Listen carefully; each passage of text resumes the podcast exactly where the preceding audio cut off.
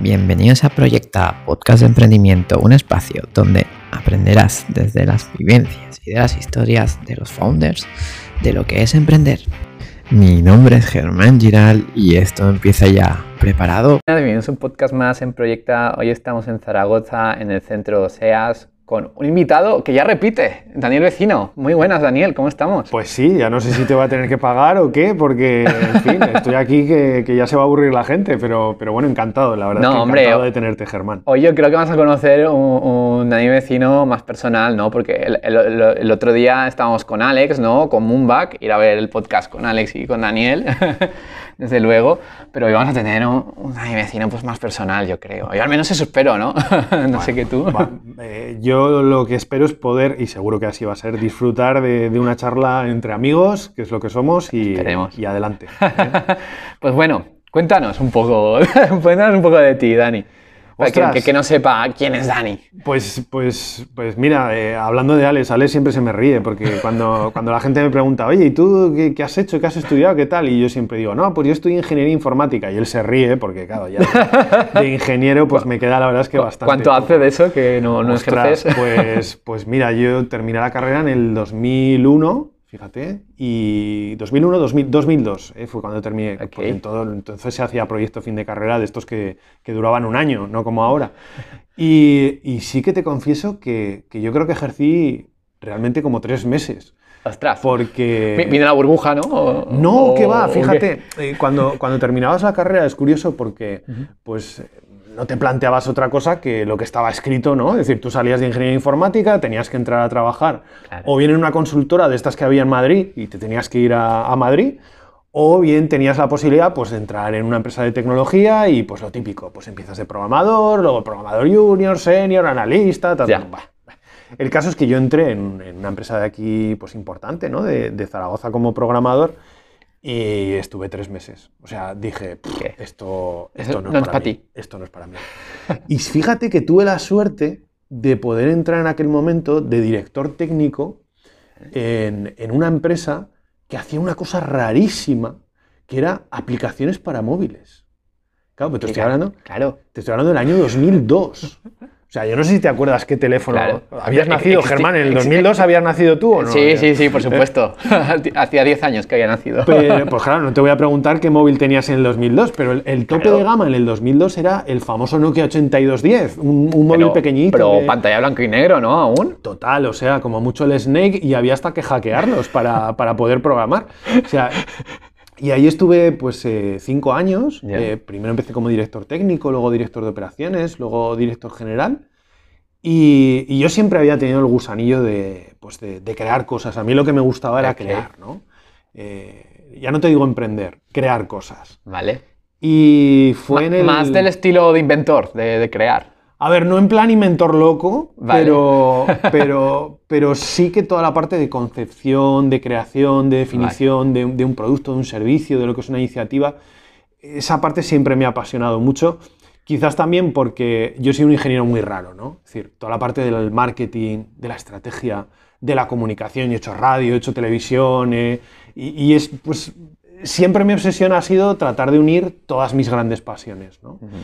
Y tuve, pues, eh, como te digo, por circunstancias de la vida, pues allá por el año 2007, ¿no?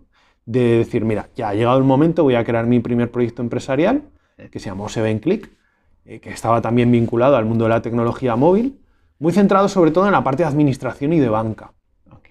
Fíjate que, por ejemplo, la, la primera banca móvil que se hizo a nivel mundial para el iPhone, la hicimos nosotros, se hizo aquí en España, para, para Caixa Penedés.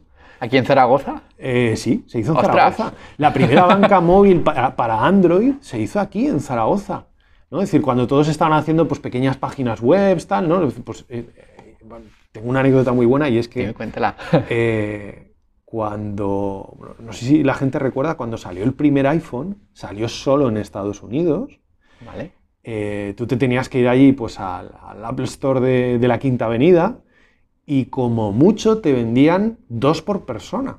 De hecho, eh, yo siempre recuerdo que había gente incluso que, que cogía gente de la calle, le daba su tarjeta ¿no? para, para que entrara y pudieran comprar más de dos. Bueno, pues en aquel momento yo recuerdo que cogí un avión me fui a Estados Unidos a, a comprar dos iPhones y un año antes de que llegara a España, pues poder tenerlos para empezar a conocerlos, a descubrir, a desarrollar. Por eso tuvimos la suerte de que cuando llegó a España, pues bueno, ya teníamos toda la capacidad del conocimiento para desarrollar.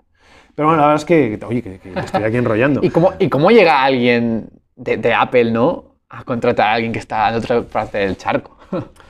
Bueno, en este caso, la contratación no vino de, de Apple, vino directamente pues, de una entidad bancaria que fue Caixa Penedès, Mm. que fue la que nos contrató para, para poder desarrollar esa primera banca móvil, que ya te digo, pues, pues fue la primera entidad bancaria que, que se lanzó a nivel mundial para, para desarrollar una iniciativa de este estilo. ¿no? Después de aquello, pues vinieron otras iniciativas empresariales en paralelo que lancé, pues en- en- mucho más cercanas a la estrategia, al marketing, a la comunicación.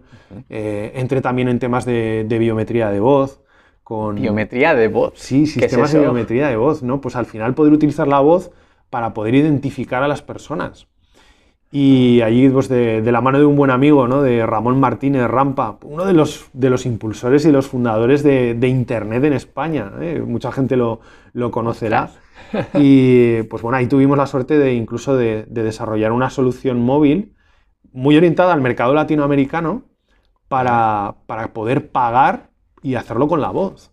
En teléfonos que no tenían ni la capacidad de poder mandar SMS, imagínate, ¿no? O sea, bueno, muchas historias, muchas aventuras, hasta que en el 2011 pues decidí iniciar y volcarme en la aventura pues que la que estoy que me ha llevado hasta donde estoy ahora, ¿no? Que es, que es todo el tema de Wakigami y el plan del héroe, ¿no? y, y aplicar pues todo eso que yo había vivido al mundo de la estrategia, ¿no? Sí. Yo- yo- fíjate que había estado durante muchos años trabajando en sectores que iban a una velocidad brutal, y claro, pues a mí me decían, oye, pues te- claro, cuando lanzas una empresa tienes que hacer un plan de negocio, tienes que hacer un plan estratégico, tienes que hacer un plan de marketing, de comunicación. Oye, Germán, yo como buen ingeniero, yo entraba ahí en Google, ¿cómo hacer un plan estratégico? Me lo bajaba y hacía el plan estratégico Sí. que me río yo de los de Bueno, PricewaterhouseCoopers. Yo ¿eh? creo que esto lo hemos hecho todos, ¿no? Al principio.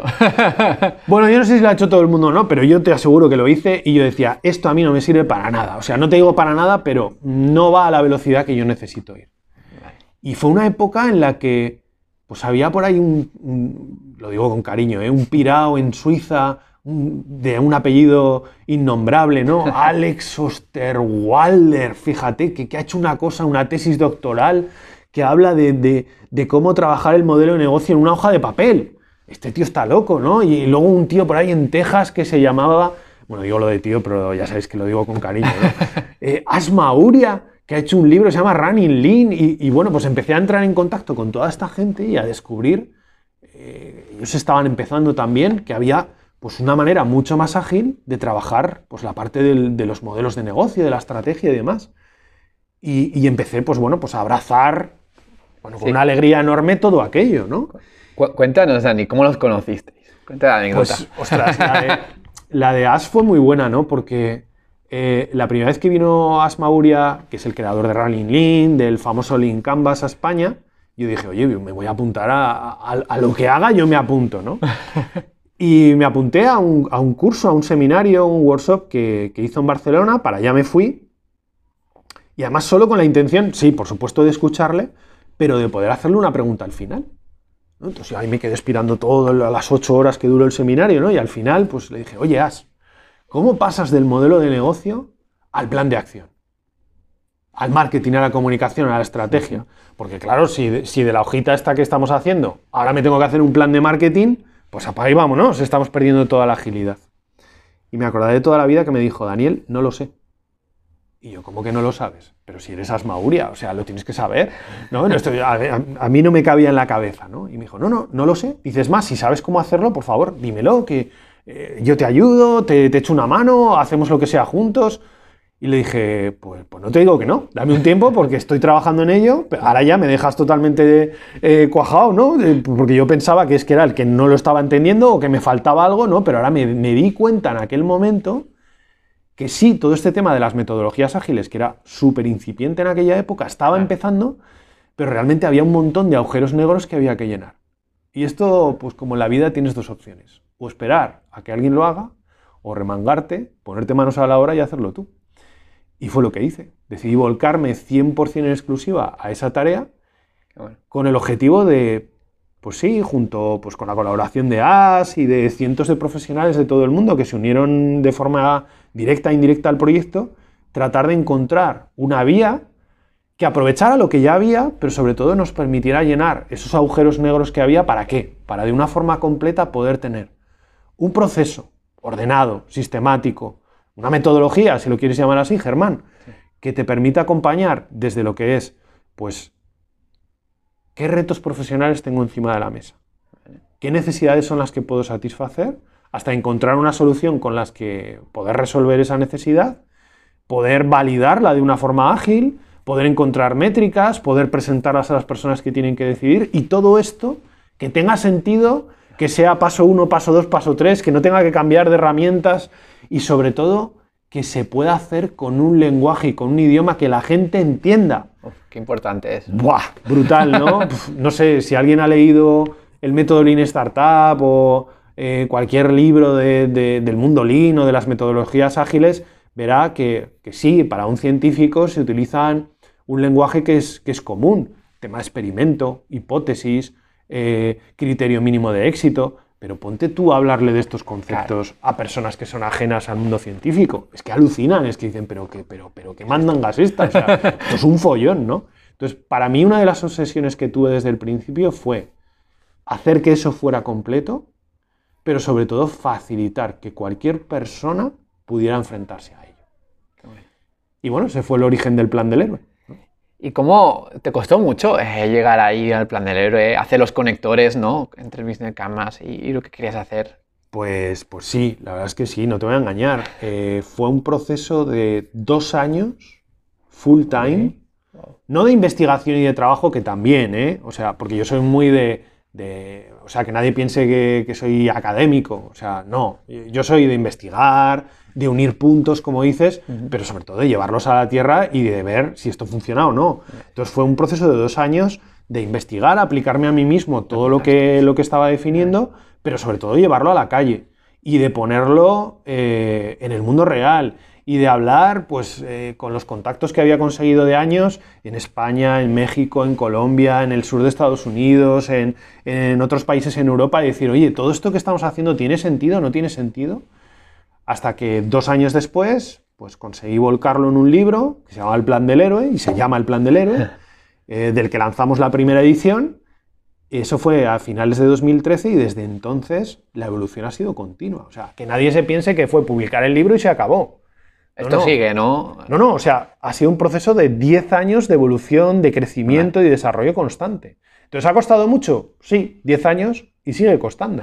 Sigue costando porque es algo vivo. Claro. Es algo que va cambiando. Es, lo que te iba a preguntar. Eh, se sigue desarrollando, ¿no? Porque van cambiando las cosas.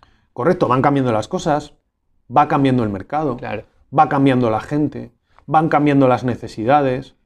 Yo recuerdo hace pues eh, casi cuatro años, pues eh, fíjate ya con, una certificación profesional, con gente certificada en, lo que en aquel momento era el plan del héroe, eh, con un montón de recursos audiovisuales. Y llegó un momento que le dije a la gente que estaba, pues la gente cercana, ¿no? Que tienes a tu alrededor, alrededor de la metodología, le dije, chicos, eh, voy a reescribir todo de cero. Me decían, pero, estás loco, Daniel. ¿Cuándo fue eso? Pues, pues creo que fue hace como cuatro años, ¿no? Voy a reescribirlo todo. O sea, voy a reescribirlo todo porque, porque veo que hay, que hay huecos que hay que volver a llenar, que hay piezas que, que merecen ser tratadas de otra manera. Por ejemplo, me di cuenta que que una de las razones más importantes del fracaso de cualquier proyecto empresarial estaba en el inicio. Y el inicio es determinar no solo quién es tu cliente y qué necesita, sino identificar claramente qué competencias tienes tú. Y de las ideas o retos potenciales que tienes que trabajar, cuál es el que encaja y el que es más adecuado y en el que más probabilidades de éxito puedes tener. Pues para mí era una obsesión poder sistematizar eso, poder llevarlo a una fórmula que te diga, si es rojo, mal, si es amarillo, piénsatelo, y si es verde, esto pinta bien, siempre llevado a la sencillez, ¿no? Pues ese fue un poco el detonante que me llevó a reescribirlo todo y a crear una versión ultra mejorada de lo que es el plan del héroe y que recogimos en una caja muy chula, se llama The Fighting Box, donde está pues ya punto por punto qué es lo que cualquier persona tiene que hacer para poder definir un reto, superarlo y poder llevarlo a la práctica, ya sea a nivel de startup o a nivel de una gran organización, para cualquiera. Qué bueno, qué bueno, Dani. Y bueno, cuéntanos un poquito más del, del plan del héroe. ¿Qué nos vamos a encontrar? Pues nos vamos a encontrar, como te digo, un camino ordenado, pero un camino sobre todo 100% gamificado. Creo que esta es una de las diferencias más importantes. Yo te decía, mi obsesión, que llegue a todo el mundo, que cualquiera lo pueda usar. Tanto como que eh, dije, esto tiene que ser no como un juego, pero sí que tenemos que aprovechar los elementos propios de los juegos. Eh, yo, yo, siempre hago el mismo paralelismo. Tú cuando te pones a jugar la primera vez al Monopoly, si te lees las reglas del Monopoly, dices, o sea, es que no, es que no juego, o sea, es que, por favor, parece que hay que estudiar dos carreras, tres másteres para saber jugar a esto. Pero lo que normalmente la gente hace es, pues sí, se las lee más o menos y echa una partida y dice, vamos, esta de prueba, ¿no? Decimos, esta, esta es de prueba. Y luego ya, pues, eh, de una forma súper intuitiva, aprendes a jugar al Monopoly. Entonces decía, pues, pues trabajar en la superación de un reto empresarial, trabajar en la estrategia de una empresa, en la creación de un producto, de un servicio, que es algo complicado, porque, porque, porque aglutina un montón de disciplinas, aglutina disciplinas de estrategia, de táctica, de marketing, de comunicación, de psicología, de neuromarketing, de, de, negocio, de financiero. Si tú se lo explicas a esto a alguien, es que esto es infumable. Pero ¿qué pasaría si conseguimos no convertirlo en un juego, pero utilizar elementos propios de los juegos para facilitar ese proceso. Y fue ahí donde, pues de la mano, por ejemplo, de un amigo Sergio Jiménez, uno de los eh, grandes cracks del mundo de la gamificación, nos conocimos, aprendí mucho de él y dije, esto tiene muy buena pinta. Y fue cuando decidí introducir en el plan del héroe dos elementos de gamificación. El primero es una metáfora, que es la historia clásica de héroes y villanos. Mm. Es el famoso viaje del héroe que definió Joseph Campbell en los años 50 y en el que se basa prácticamente cualquier esquema narrativo, no solo de películas de hoy en día, pues como Star Wars, Matrix o Indiana Jones, sino de incluso de historias y cuentos de antes de Cristo de diferentes culturas. Todas siguen el mismo esquema narrativo. Y es un esquema narrativo, pues el del héroe o la heroína, salva al inocente en peligro, con un grial, y hay por ahí varios villanos que están dando mal.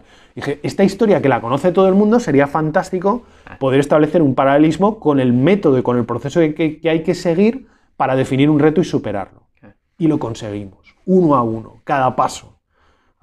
Y lo segundo es, en los juegos normalmente hay tableros, hay reglas, hay... Sería genial que en lugar de herramientas pudiéramos enfrentarnos a las diferentes fases que hay que superar para, para poder encontrar una solución a un reto, pues abordarlas como si fueran pues, tableros de juego, pero realmente detrás lo que hay son herramientas súper potentes que están integradas unas con otras y que nos permiten, pues desde definir un reto, encontrar el equipo adecuado para superarlo, eh, determinar quién es nuestro cliente y qué necesita, eh, determinar cuál es la solución diferente, enfocada y memorable que nos va a ayudar a superar ese reto, encontrar el modelo de negocio con el que superarlo, validar todo esto con clientes reales en el mundo real, hacer ese acto de fe, ese salto al vacío que hacía Neon Matrix, ¿no? generar la presentación que hay que hacer pues, para eh, con esas métricas determinar si este proyecto sigue adelante o no, y al final lanzarlo y que todo ese proceso suponga incluso un cambio cultural en las personas que lo han abordado o en la empresa que lo ha impulsado. Todo eso es lo que vamos a encontrar en el plan del héroe y como digo, de forma 100% gamificada, muy exigente, pero tan exigente como divertida. ¿Y nos puedes dar algún ejemplo de algún reto?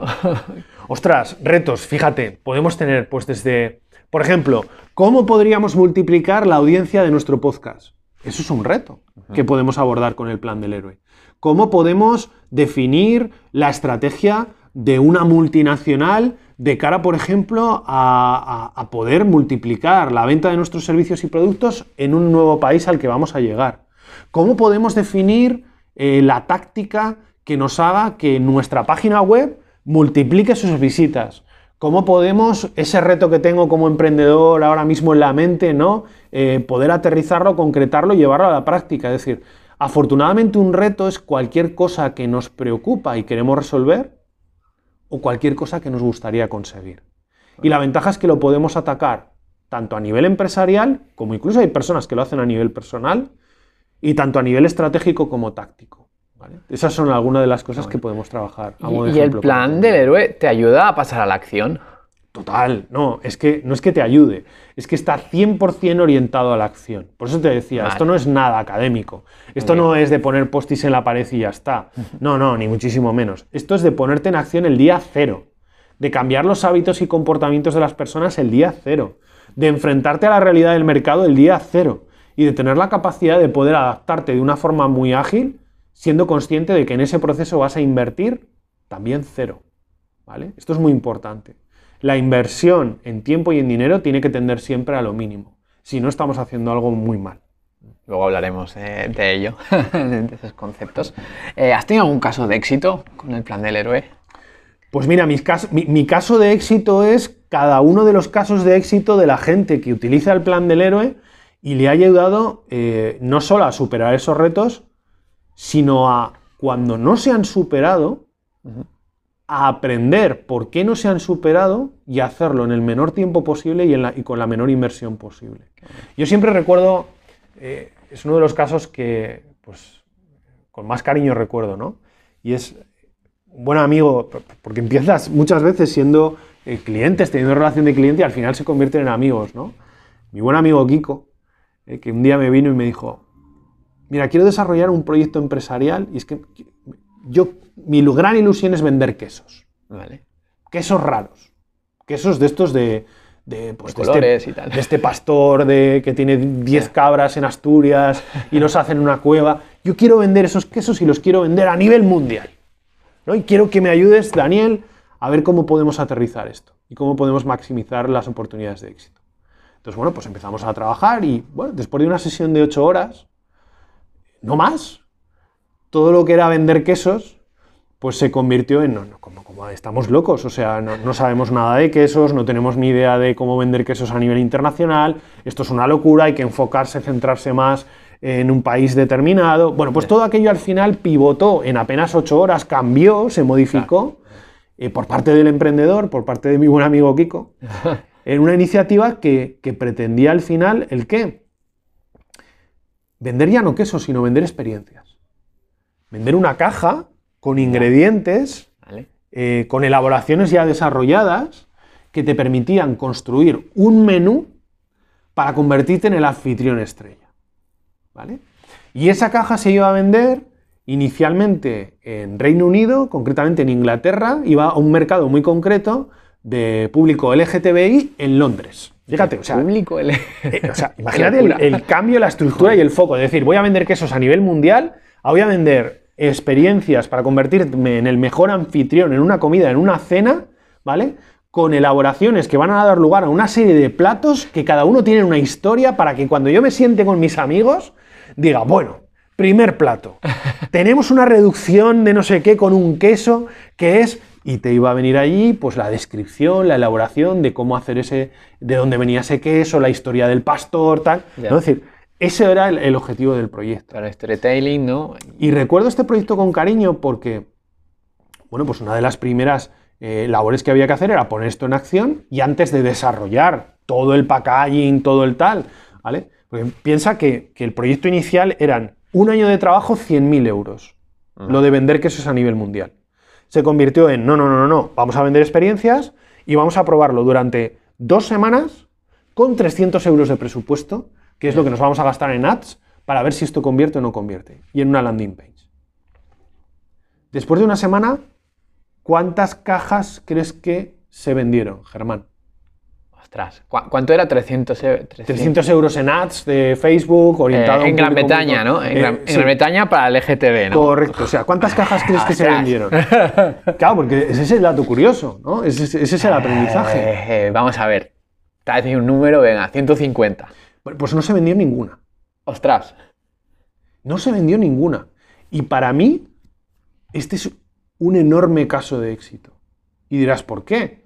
Dice, Por pues favor. básicamente porque Kiko, mi buen amigo Kiko, se ahorró ya. 99.900 no, 99.700 euros, ¿vale? Que era lo que se iba a gastar. ¿vale? Si iba a gastar 100.000, pues se gastó 300 Vale. y dejó de perder un año de su vida en un proyecto que estaba de inicio abocado al fracaso. En lugar de eso, en una semana aprendió que sí ese público era un público muy interesante, pero que su orientación al mercado, el canal que había utilizado para llegar al mercado no era el adecuado. Cambió, modificó y bueno, pues adaptó su propuesta para poder seguir adelante con esa misma filosofía. Ese es el tipo de casos de éxito que a mí me pone la piel de gallina. ¿no? Bueno, hay otros, por supuesto, ¿no? de cosas que hemos hecho pues, con empresas como Barcelotel Group o, por ejemplo, Coca-Cola. ¿no? Con Coca-Cola hicimos un, un, proyecto alucinante para celebrar el 65 aniversario de Coca-Cola en España. Ellos dijeron, oye, queremos celebrarlo y queremos plantear cinco grandes retos que le preocupen a los jóvenes españoles. Y queremos cambiar España eh, con esos retos. Y queremos que esos chavales encuentren la solución a esos cinco retos, como es el 65 aniversario, en 65 horas. Y la verdad es que creativamente la iniciativa a nivel de marketing y comunicación sonaba genial, pero se dieron cuenta de decir, ostras, tenemos que buscar a alguien que haga esto. ¿no? a ver a qué pirado metemos con 25 chavales que no se conocen de nada durante 65 horas a resolver cinco retos para cambiar el futuro de España. Bueno, pues ahí que nos metimos. Fue una verdadera locura, fue una experiencia exigente nomás. Fue focus group total, ¿no? Bueno, focus group, fue, fue, o sea, ahí hubo de todo. Pero risas, lágrimas, llantos y, y al final, pues bien es cierto, uno de los proyectos también más reconfortantes que ha habido por el público al que involucraste, eh, como compañía, en este caso Coca-Cola. Claro, público joven, ¿no? Que no jóvenes, es de manejar. Eh, porque demostramos que gente joven que no, tiene, no tenía experiencia todavía en lo que es crear o resolver retos, pudo hacerlo en un tiempo récord y generando un impacto descomunal ¿no? a nivel de sociedad. Así que bueno, pues sí, son algunos de los, de los casos que recuerdo. Y, luego esa campaña pues tuvo resultados, ¿no? Imagino. Sí, bueno, se presentó, se lanzó en diferentes foros, se lanzó, por ejemplo, en, un foro como Forbes, se ha presentado también en universidades, a partidos ah. políticos, pero bueno, o sea, es una labor de difusión que pues la gente de, Coca-Cola, Llorente y Cuenca, que era la agencia que, creó esta campaña y por la que ha recibido premios internacionales, pues, eh, pues eh, continuó, ¿no? Qué bueno. Bueno, has hablado mucho de tus proyectos, pero ahora cuéntanos un poco los momentos. ¿Cuál ha sido tu mayor momento de incertidumbre en todos estos emprendimientos? Jolín, ¿cuándo no? Te diría. Sí, o sea, yo, aquí quiero romper, si aún queda, ¿no? Un, mito y es el de, yo creo que las redes sociales, me da igual que sea LinkedIn, que sea Instagram, Twitter, lo, que sea, o TikTok si quieres. ¿eh? Al final son súper potentes, nos ayudan a acercarnos, eh, nos ayudan a comunicarnos, pero también tienen un problema y es que parece desde el otro lado... Sí, todo es falso. Que todo es maravilloso. ¿no? O sea, y yo me cuido muy mucho de, transmitir esa imagen, o sea... Sí, aquí uno puede estar sonriendo en la foto, pero le puede ir mal en la vida, puede estar destrozado. Y, ya no es, ya no es que te vaya mal, o sea, una realidad, y no soy ni el primero ni va a ser el último en decirlo, desarrollar un proyecto empresarial grande, pequeño, mediano, o un proyecto personal, o aunque sea por cuenta ajena, es una puñetera, perdón por la expresión, montaña rusa. Es así. Y me da igual con qué persona hables. Si hay alguien que te dice que eso no es así, esa persona miente. Entonces, momentos de incertidumbre. ¿Qué día no, Germán? ¿Qué día no? Así de claro te lo digo. ¿Qué día no? Lo que pasa es que con el tiempo eh, aprendes y, yo la verdad es que trato de hacer una labor de evangelización en ese sentido, por lo menos para que la gente lo sepa desde el primer día y no pasen por lo que la gran mayoría de personas hemos pasado. Tienes que aceptar que tu vida va a ser una montaña rusa. Tienes que aceptar que vas a vivir en condiciones de incertidumbre total. Tienes que aceptar que la incertidumbre, por mucho que se diga, no se gestiona, se soporta. Y esto lo tengo clarísimo. ¿Y esto en el escenario de emprendimiento o dirías que en todos los escenarios? No, no, no, a todos los niveles. Es cierto que cuando eres emprendedor todo se magnifica, que cuando eres empresario todo se magnifica y se multiplica por 100.000 millones lo que puedes vivir por cuenta ajena. La realidad es así. ¿vale? Entonces tienes que aprender que esa incertidumbre existe y tienes que aprender a soportarla. Y para mí soportar esa incertidumbre, por lo menos la técnica que, que, yo humildemente me aplico es dulcificar el éxito y el fracaso. ¿Cómo dulcificar? Pues que cuando estás arriba no te creas que eres el rey del mambo y cuando estás abajo no pienses que eres un puñetero fracasado. Y entender que la montaña rusa sube y baja y que cuando estás abajo, pues va a costar más o menos, pero va a volver a subir y cuando estás arriba va a costar más o menos, pero vas a volver a bajar. Entonces, si eres consciente desde un punto de vista emocional que esto es así, ojo, y esto, pues sí, pues lo digo yo, pero ya lo decía, ya lo decían los estoicos hace, hace dos mil años y lo decía Marco Aurelio y lo decía muchísima gente, ¿no? Es decir, hay que ser capaz de, y no es nada fácil, de controlar las emociones y de soportar la incertidumbre. Qué difícil. Es muy difícil, pero, pero es algo en lo que, en, lo que puedes aprender. ¿Y tú le has dado tiempo a descubrirte a ti mismo? Pues sí, también lo haces cada día, ¿no? Lo haces cada día. Lo haces cada día enfrentándote a, a ese reto constante. Lo haces cada día siendo consciente de lo que te digo, de que tienes que ser capaz de gestionar esas emociones y es muy difícil, es muy complicado. Pero sí, te vas conociendo, ¿no? Te vas conociendo como persona, te vas conociendo como profesional, vas conociendo y descubriendo cosas pues en las que en las que eres bueno, en las que no eres tan bueno, en las que te tienes que apoyar de gente, vas descubriendo también fallos y fracasos y, y eso te va ayudando a cambiar. Yo cuando me empecé, empecé mi carrera profesional era un perfeccionista de los malos. Perfecto. Ah, ya. De los malos de, los de, no, no, hasta que esto no esté así como yo, entonces no lo sacamos, ¿no? ¿Y, cómo, le dices la vuelta a eso? Para la gente que sea perfeccionista y no se escuche. Pues fracasando. Fracasando. O sea, a ti te puede decir la gente mil millones de veces, no lo hagas así porque, porque la vas a cagar. Sal cuanto antes, ¿vale? Ya. Porque si no vas a estar invirtiendo tiempo y dinero en algo que no sabes si va a funcionar. Como el de los quesos, mira. Pues eso, pues, pues Imagínate. Pues, pues, pues, yo pude, digamos, ayudar al chico de los quesos porque varias veces antes la cagué y cometí ese error. Y es la única manera de darte cuenta de que ser perfeccionista, pues es un gran error. Entonces sí, te ayudas a descubrir, eso te ayuda a cambiar y te ayuda también, por lo menos es mi manera de ver las cosas, de poder convertir todo eso en algo que pueda ayudar a los demás. Qué bien. Qué profundo, ¿eh? si nos ha quedado demasiado hasta... bueno, ahora vayamos al extremo. El, momento más glorioso o más divertido que, de tus emprendimientos.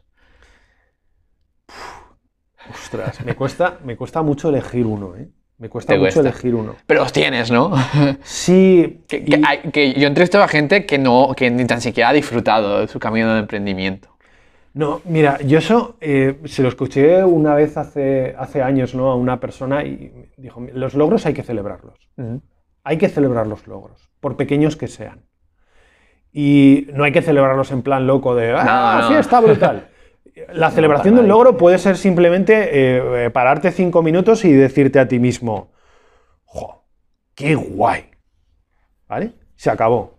Ha pasado el tiempo. A seguir. ¿Vale?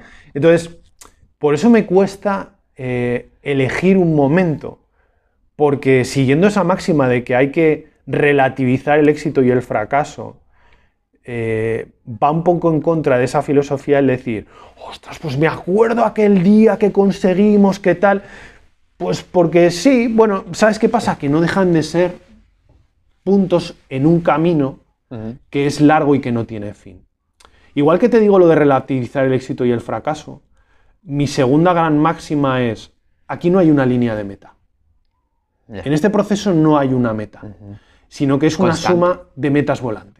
¿No? De, metas volantes. Sí, ¿sabes? En una carrera de ciclismo tienes la meta, que es la final, y luego están las metas volantes, ¿no? que son eh, esos pequeños sprints que en un momento, eh, sprints en este caso de ciclismo, ¿no? sí, sí, sí. que nadie piense de Scrum, ¿no?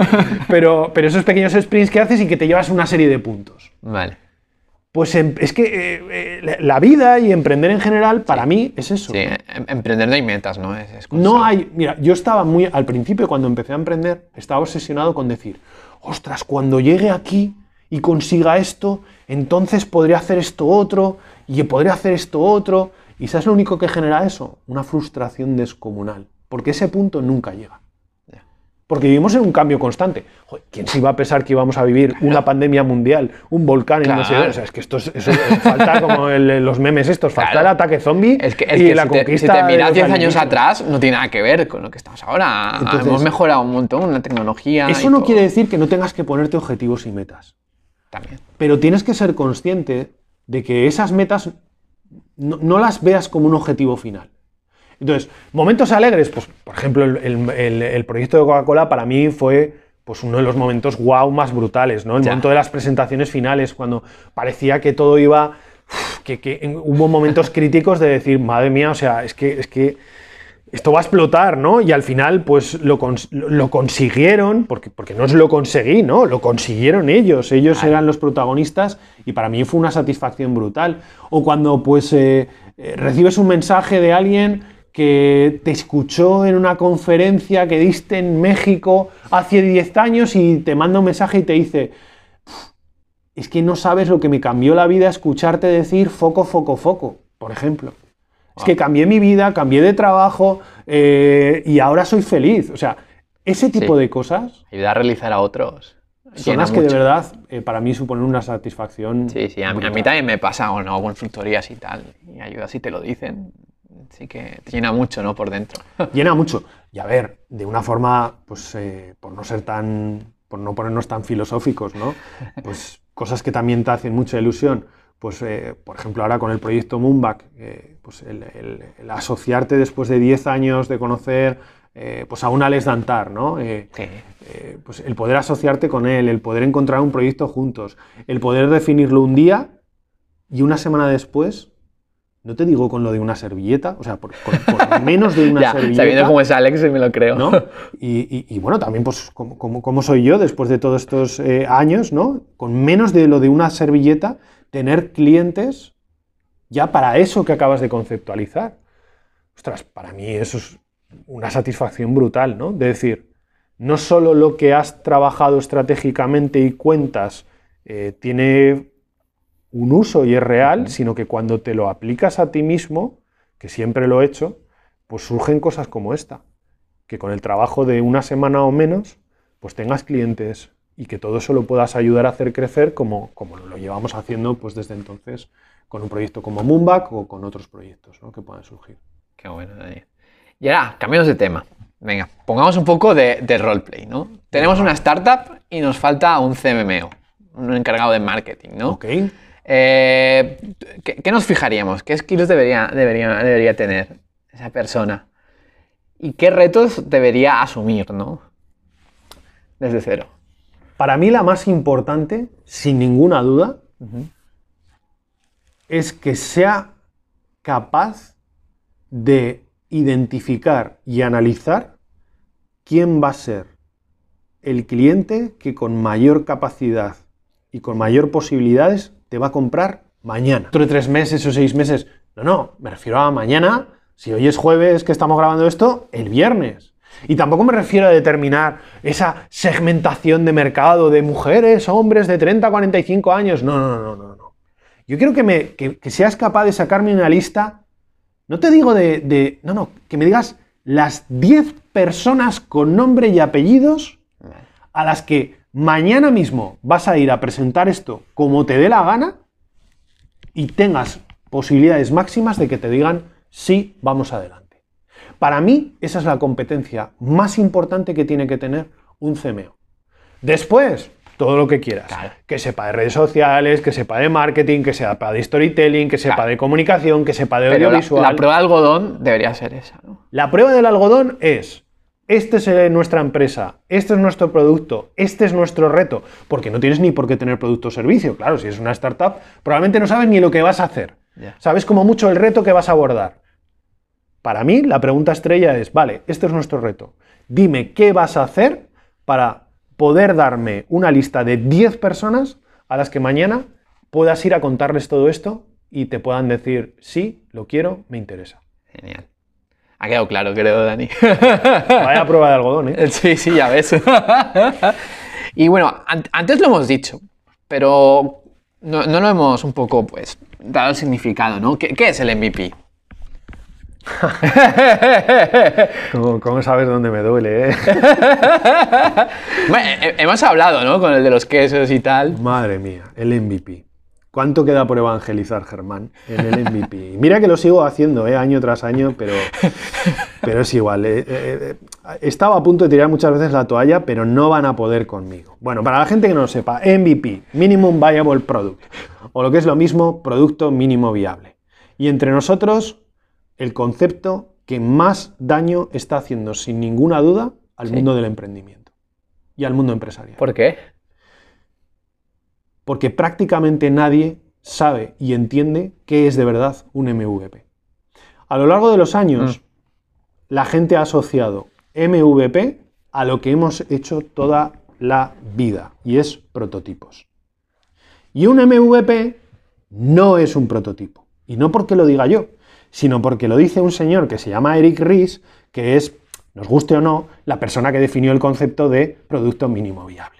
Entonces yo invitaría a la gente, si no me creen, a que tomen el método Lean Startup, vayan a la página adecuada donde se explica qué es un MVP y ahí, lo voy a explicar con palabras llanas, lo que veremos es que un producto mínimo viable es el elemento, la cosa más pequeña que puedes crear, definir o construir para saber si algo que no sabes si es cierto o no es verdad. Punto. Entonces, cuando tú estás trabajando en una empresa o creando una startup, hay muchísimas cosas que no sabes si son verdad o no. Claro. Y la primera que no sabes si es verdad o no es si el cliente que tú has definido existe o no. La segunda es si, si ese cliente existe, si tiene las necesidades que tú crees que tiene o no. Y luego a partir de allí hay una larga lista de cosas que pasan por saber si eso que tú llevas en la cabeza que vas a crear, saber si le va a interesar a esa persona, lo va a considerar como algo que resuelve esas necesidades, está dispuesto a pagar por ello y realmente va a pagar por ello. Detrás de todo eso hay infinidad de cosas que no sabes y que tienes que probar. Para cada una de ellas, normalmente vas a hacer un producto mínimo viable, que se va a traducir en coger a 10 personas y preguntarles. Eso es un producto mínimo viable. Hacer una imagen en Photoshop o crear un folleto con un curso que voy a lanzar donde te voy a... Eso es un producto mínimo viable. ¿Vale? Y no lo que la gente piensa que es un producto mínimo viable, que es un prototipo. ¿Cuál es la diferencia? Mm, Que la gente dice, oh, ya tengo el MVP de mi startup. No, perdona, acabas de cometer el error de tu vida. Te acabas de gastar 10.000, 15.000, 20.000, seis meses de trabajo en crear algo que no te va a ayudar a saber de forma mínima si esa duda que tienes es cierta o no. Porque has invertido mucho más de lo necesario para responder a esa pregunta. O sea, no es por un tema académico, es porque la gente, al no entender lo que es un producto mínimo viable, se está gastando mucho más dinero del necesario para saber si su proyecto puede funcionar o no. Entonces tú crees que la gente no entiende eso de mínimo, ¿no? Claro, la gente se queda en la definición de producto Ya. mínimo viable, se queda con el concepto de producto, ya. ¿vale? Y el concepto de mínimo no es el adecuado. Mínimo es, si es posible, en un día y con cero Ya. euros. Vale. Ojo, pero hay un mínimo mejor que ese. Germán, un día y no cero euros, sino generando ingresos. Uh, Ese es el producto mínimo viable estrella. Entonces, por favor, desde aquí, aprovechando este momento que me da tu podcast, un producto mínimo viable no es un prototipo. Empezar a validar de forma ágil y minimizando la inversión y olvidaros de los prototipos que ya llegarán, pero que tienen otro objetivo. bien. Entonces, bueno, ponerlo en marcha, ya lo has dicho, ¿no? Mañana. Ya está. Mañana. Mañana. Como, como dice Mota, ¿no? ¿Cuándo? Mañana. o si puede ser hoy, que se las No, no, y si puede ser hoy, mejor que mejor. Y a partir de ahí, eso sí, ¿no? Irlo mejorando, ¿no? Cuando ya, ya te- tiene las primeras ventas, ya ir a, mo- a montando, Bueno, es que, eh, es que no, has, no has tenido ni por qué tener una primera venta, ¿no? Es decir, un primer producto mínimo viable puede ser reunir a, a 20 personas que encajan dentro de tu perfil de cliente, hacer una entrevista Vale. y ver si tienen las necesidades que tienen. Que las tienen, perfecto, pasamos a la siguiente fase. Pero evidentemente todo esto es un proceso iterativo y secuencial. Genial. Y hablando de, de simplificación, ¿no? Que hemos hablado antes, ¿qué tan importante es explicar una idea y que lo, y que lo sepa y que lo entienda hasta tu abuela? Eh, toda, toda, toda. Fíjate, te hablabas antes del tema del CMO y te decía yo el tema de storytelling. El tema de storytelling es, es una competencia que, que, que, es, que es totalmente horizontal y que cualquier persona debemos tener en un mundo en el que nos guste o no, pues las redes sociales, los medios de comunicación eh, ya no son exclusivos para personas concretas, sino que están totalmente democratizados. Bueno, la prueba la tenemos aquí. Y yo no te digo que seas cualquiera, que, te lo estás currando mogollón con tu podcast.